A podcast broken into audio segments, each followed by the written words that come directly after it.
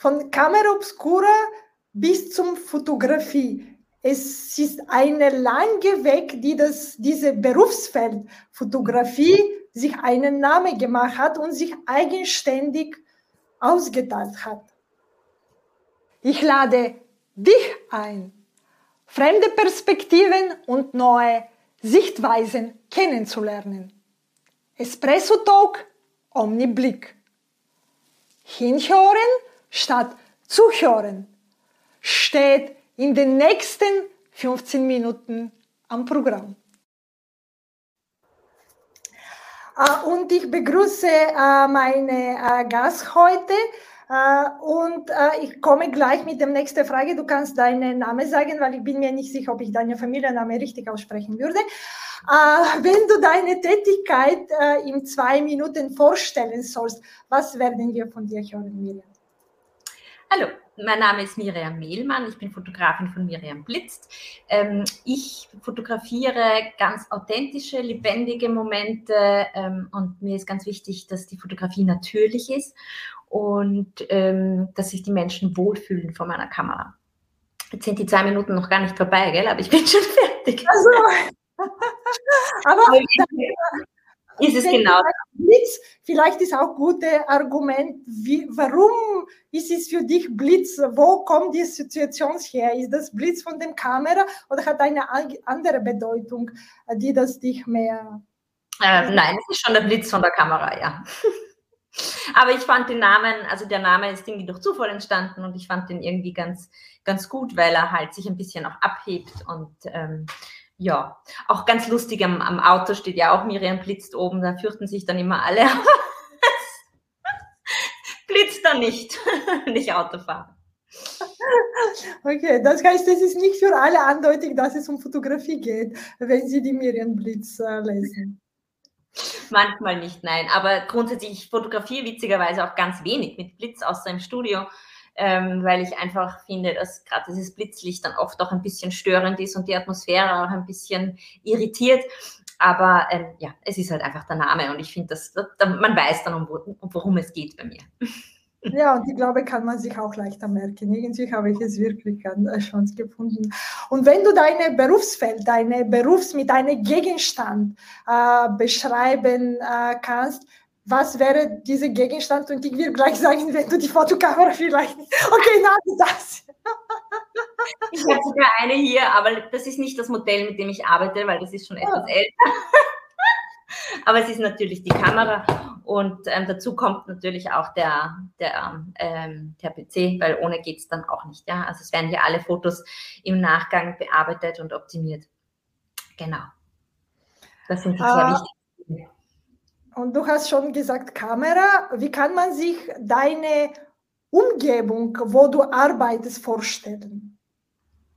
Ähm, also ich habe quasi ja zwei Umgebungen. Also ich bin, ich bin ja eine mobile Fotografin, das heißt, ich fahre auch ähm, nach Hause zu entweder bei Familienshootings, aber auch bei Business-Shootings oder bei Einzelunternehmern. Da komme ich natürlich auch gerne in diese Räumlichkeiten. Bei mir im Studio, das ist im 21. Bezirk, ist es sehr, sehr gemütlich, ähm, sehr hell, sehr freundlich und man hat nicht das Gefühl, dass man ein Fotostudio betritt, wenn man kommt, weil es halt eigentlich so eingerichtet ist wie eine ganz normale Wohnung. Ähm, also wir haben auch zum Beispiel ein Bett hier, wo, wo man, wo man äh, Familienfotos machen kann und auch äh, ja alle möglichen ähm, Einrichtungsgegenstände. Und natürlich auch ähm, die ganz normalen Hintergründe, die man sich so vorstellt, aber es wirkt halt nicht wie ein Fotostudio, es wirkt eher sehr gemütlich und, und einladend. Und ich bekomme immer wieder die Frage, ob ich denn auch hier wohne, weil es so ausschaut, als könnte man hier wohnen. Und ähm, ja, auch wenn ich zu den, zu den ähm, Kunden nach Hause fahre, ist es natürlich auch meistens sehr, sehr gemütlich und ja, authentisch.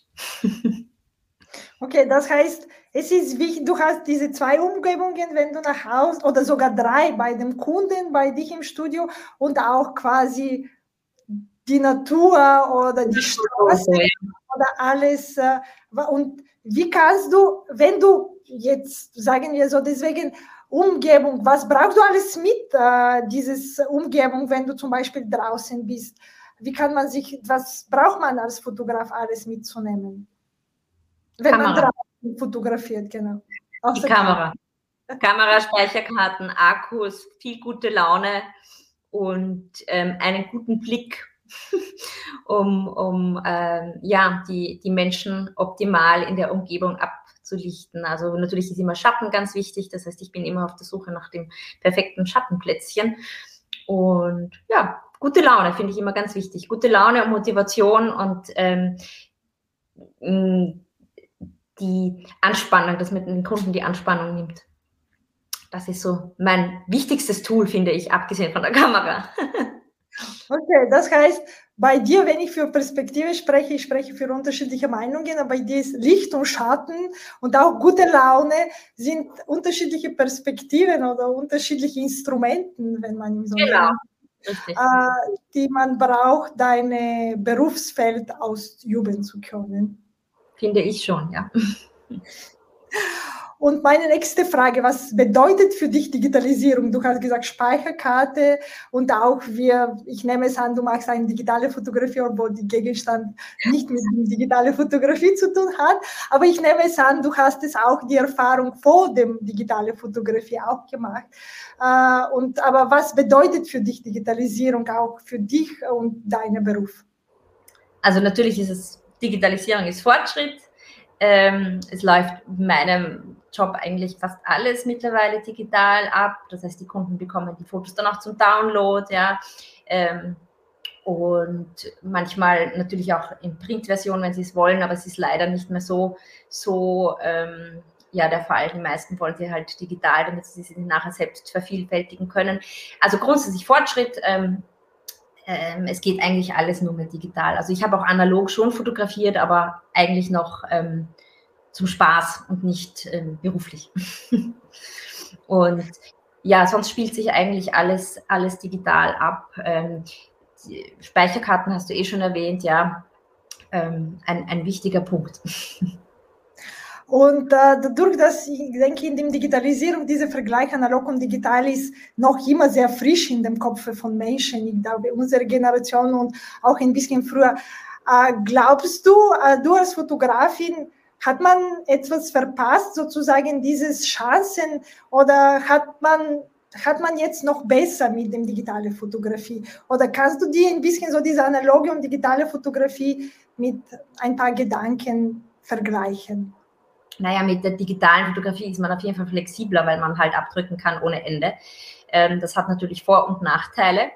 Ähm, äh, in, für, für mich natürlich Vorteile, weil ich ähm, sehr schnell bin beim Fotografieren, weil ich nicht warten muss, bis alles perfekt ist, sondern auch abdrücken kann und dementsprechend dann die Momente einfangen kann, die man vielleicht sonst, wenn man auf das perfekte Bild warten würde, ähm, nicht erwischen würde. Ja, also insofern, das ist natürlich der große Unterschied und die Entwicklung wahrscheinlich auch. Also ich habe analog nie entwickelt. Ähm, da habe ich leider null Erfahrung. Aber ähm, die, die Fotos werden natürlich alle dann ähm, digital entwickelt, sage ich jetzt mal. Also das heißt, sie werden nachher optimiert und mit Photoshop bearbeitet und, und ähm, ja, keine Ahnung, ich weiß, dass man das früher auch gemacht hat, aber wie das funktioniert hat, und da habe ich leider gar keinen Vergleich. Ja, ja aber das ist auch ein guter Vergleich, was du gesagt hast. Man dadurch, früher, ich habe es auch sogar entwickelt, äh, ein paar Mal in meinem Ferienjob äh, im Sommer, aber das war, dass man immer die Gedanken, ich habe es nur 36 oder 34 äh, in dem Film und deswegen, soll ich jetzt das fotografieren oder warte ich ein bisschen auf die Zeit, auch wenn man für Urlaub nicht wirklich beruflich äh, fotografiert und jetzt ist auch das Gleiche, weil beruflich bist du auch eingeschränkt. Durch dieses Film musst du wechseln und jetzt genau. gibt es keine Einschränkungen. Vielleicht bekommst du einen anderen Moment, wo du früher nicht möglich war mit dem analogen genau. Fotografie. Genau so ist es.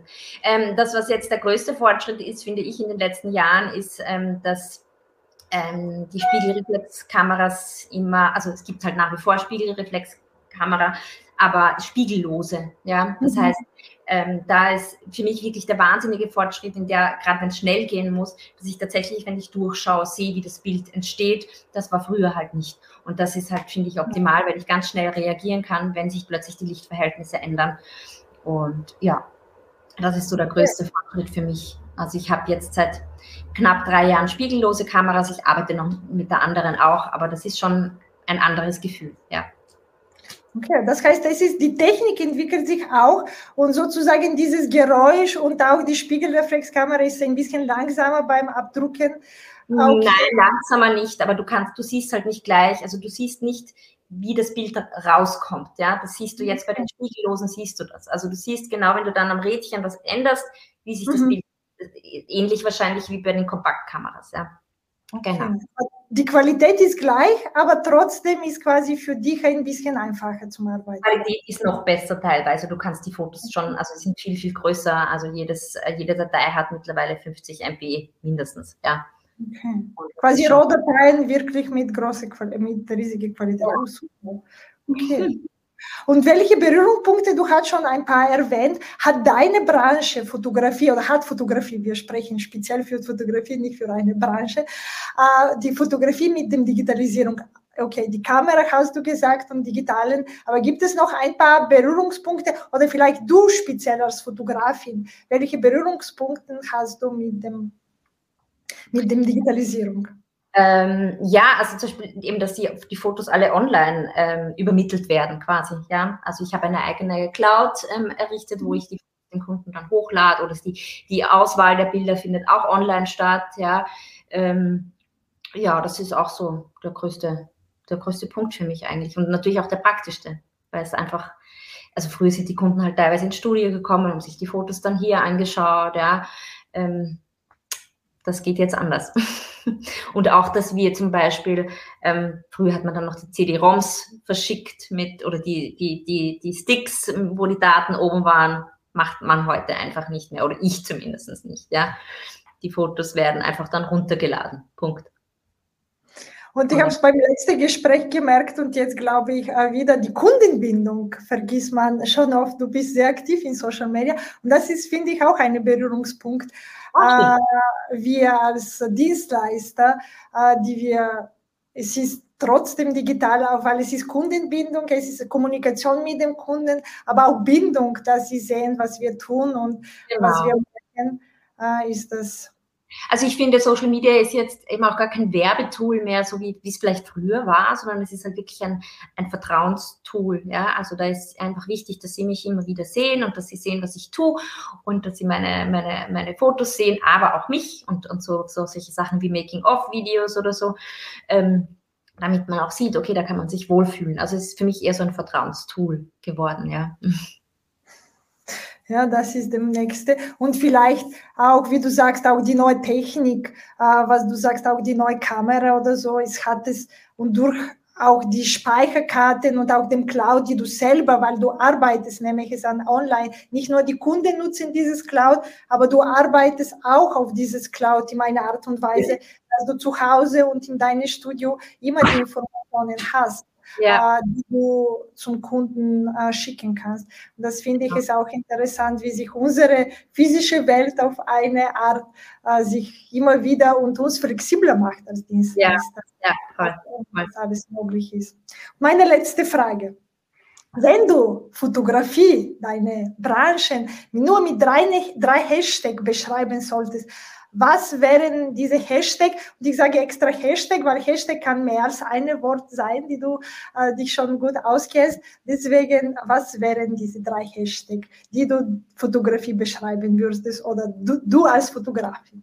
Also die ich meine Fotografie, sagen wir es mal so, meine Fotografie beschreiben würde, wäre Natürlichkeit, lebendig und Authentizität. Das wäre so meins.